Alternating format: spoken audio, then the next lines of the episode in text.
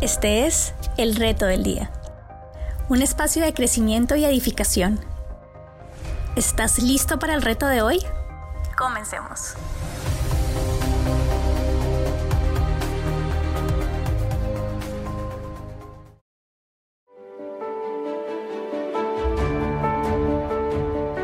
Hola, Dios te siga bendiciendo grandemente. Gracias una vez más por, por permitirnos llegar con este mensaje de fe con este mensaje de esperanza, de fortaleza en nuestro corazón.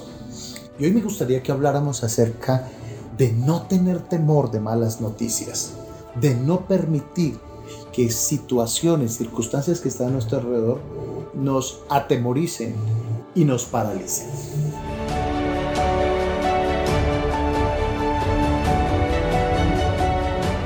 hay un verso en el Salmo 112, verso 7, que habla de la característica de los que confiamos en Dios, de los que buscamos a Dios. Y dice que esa característica es no tener temor de malas noticias. Y este verso toma un valor especial, un significado especial, definitivo en este tiempo donde una de las cosas que ha saltado la luz por esa crisis del coronavirus es el temor a la enfermedad y ese temor que padecen muchas personas.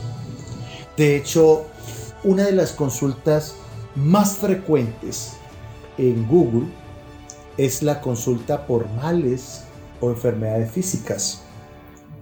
Y para muchos justamente Google se les ha convertido en el doctor, en el mayor instructor de, eh, de las personas en la actualidad para bien o para mal. En muchas ocasiones para bien, en, otras para mal, no sé.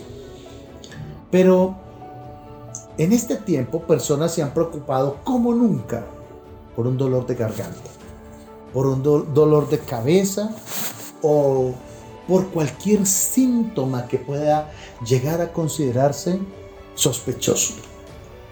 Y no digo que haya que ser descuidados, sino que no podemos estar inseguros o, temerosos por cualquier síntoma, sino asumir con responsabilidad nuestra vida, asumir con responsabilidad nuestra salud. Ahora, si has tenido o tienes algún síntoma, mi consejo es, no te angusties, no te desesperes.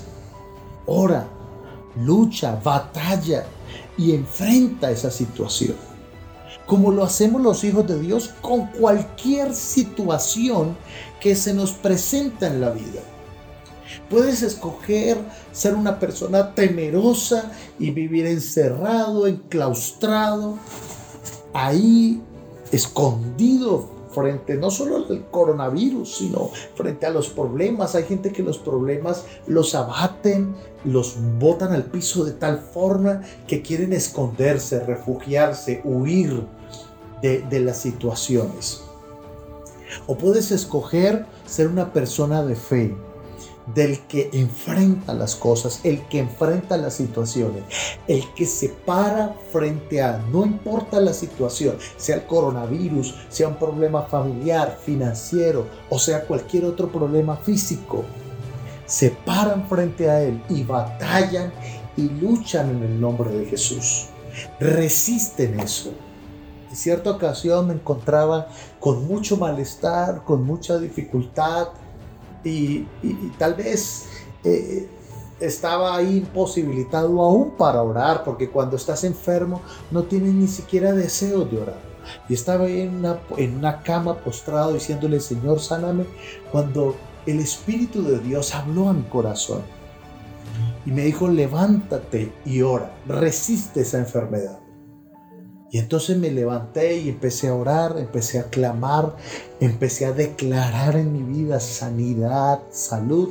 Inmediatamente todo lo que me estaba afectando empezó a desaparecer, empezó a perder fuerza y poder. Porque comprendí que el origen de la enfermedad no se halla en Dios, sino que se halla en el hombre.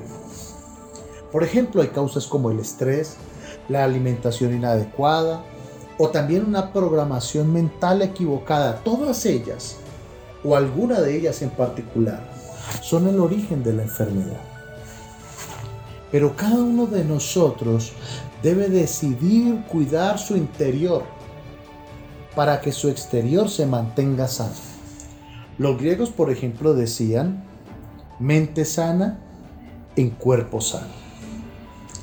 Y nada más, y nada más terrible para afectar el equilibrio mental que una mala noticia, que un mal reporte, que una observación inadecuada, que un temor infundado por cualquiera que sea la fuente. Pero si mantienes tu mente sana, tu mente libre del temor, entonces tu cuerpo experimentará sanidad, experimentará salud. Por eso los que buscamos a Dios, de acuerdo al Salmo 112, verso 7, no debemos tener temor de malas noticias, porque nuestra vida está en las manos de Dios.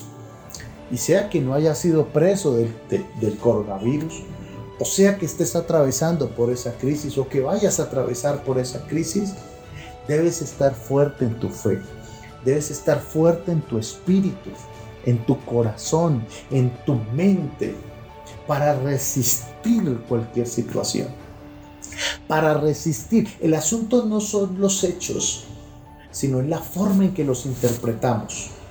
Tú puedes interpretar una situación de manera negativa de manera definitiva o saber que es algo temporal y que puedes por la fe cambiarlo, que puedes por la fe transformarlo.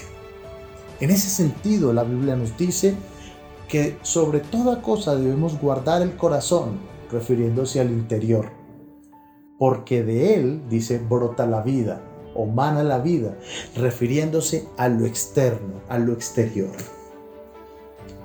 Si guardas tu corazón, del temor, de la duda, de la incredulidad, de la incertidumbre, del desánimo, entonces tu cuerpo estará fuerte. Tu cuerpo, tu sistema inmune generará las defensas para resistir lo que venga. Y si venga, si viene o no viene, estarás fuerte, estarás preparado para resistirlo. La Biblia dice que debemos resistir al malo y entonces huirá de nosotros. No refiriéndose solamente a las tinieblas, al diablo, sino también resiste lo negativo, resiste la enfermedad, resiste la crisis, resiste lo que sea que venga contra ti. Y eso huirá, eso perderá fuerza en tu vida. Esa es nuestra actitud, esta es nuestra reacción como hijos de Dios. No quiere decir que haya cosas que no nos puedan tocar sino lo que quiere decir es que si nos tocan, tenemos las herramientas para resistirlo y vencer. Y en ese sentido es que va nuestro reto para hoy. Este es el reto del día. Y el reto es que te propongas a enfrentar eh, sea el coronavirus o sea un, asunto cardíaco o renal o de circulación o en la sangre o en el corazón, lo que sea, enfréntalo con fe, no con temor. Porque la fe siempre trae victoria a nuestras vidas. Amado Dios, te damos infinitas gracias por tu palabra. Gracias Señor porque tu palabra dice que los que buscan a Dios estarán confiados como leones, tranquilos y serenos, sabiendo que en ti hay respuesta, sabiendo que tú eres nuestra salida, sabiendo que tú eres nuestra fortaleza. Padre, oramos para que en el nombre de Jesús, cada uno de nosotros sea fortalecido en su mente, sea fortalecido en su corazón, sea fortalecido en su hombro interior. Señor, declaramos sobre nosotros salud, declaramos sobre nosotros vida, declaramos sobre nosotros bendición, hoy y, siempre, en el nombre de Jesús. Amén y amén.